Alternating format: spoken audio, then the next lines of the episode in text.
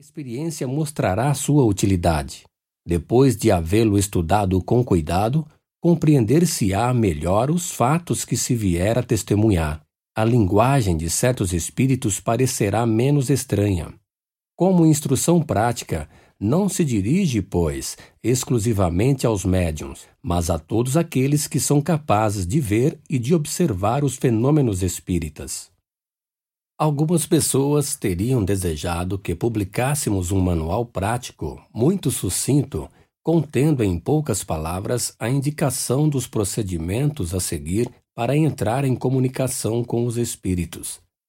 Elas pensam que um livro dessa natureza, podendo, pela modicidade do seu preço, ser distribuído em profusão, seria um meio poderoso de propaganda em multiplicando os médiums. Quanto a nós, veríamos uma tal obra como mais nociva do que útil, ao menos no momento. A prática do Espiritismo está cercada de muitas dificuldades e não está sempre isenta de inconvenientes que só um estudo sério e completo pode prevenir.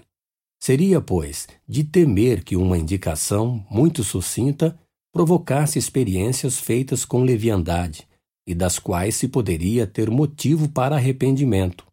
Estas são coisas com as quais não é nem conveniente nem prudente brincar, e creríamos prestar um mau serviço colocando-as à disposição do primeiro estouvado que encontrasse prazer em conversar com os mortos. Nós nos dirigimos às pessoas que veem no Espiritismo uma finalidade séria, que lhe compreendem toda a gravidade e não fazem dele jogo de comunicações com o mundo invisível. Publicamos uma instrução prática com a finalidade de guiar os médiums. Essa obra hoje está esgotada e, embora feita com um objetivo eminentemente grave e sério, não a reimprimiremos porque não a achamos ainda bastante completa para esclarecer sobre todas as dificuldades que se podem encontrar. Nós a substituímos por esta, na qual reunimos todos os dados que uma longa experiência e um estudo consciencioso nos orientou para adquirir.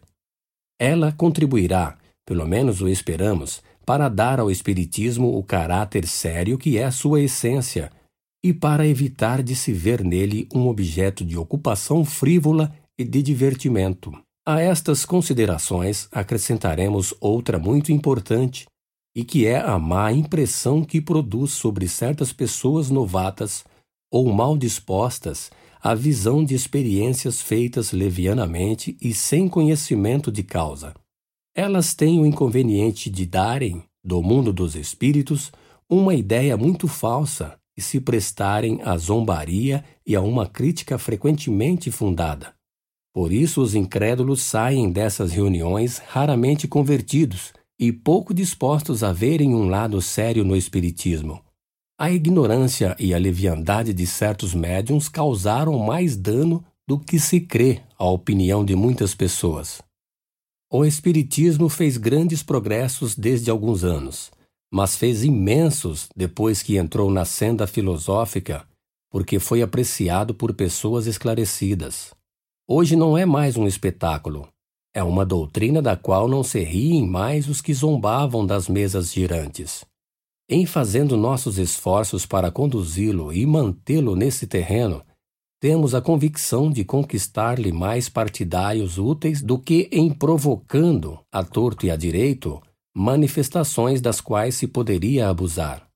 Disso temos todos os dias a prova pelo número de adeptos que faz tão somente a leitura de O Livro dos Espíritos.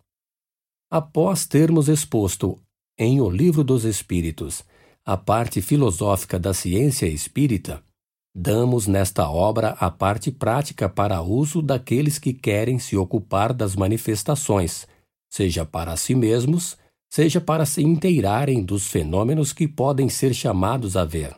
Nela verão os escolhos que se podem encontrar e terão, assim, um meio de evitá-los. Essas duas obras, embora fazendo continuação uma à outra, até certo ponto, são independentes. Mas a todo aquele que quiser se ocupar seriamente da coisa, diremos para ler primeiro o Livro dos Espíritos porque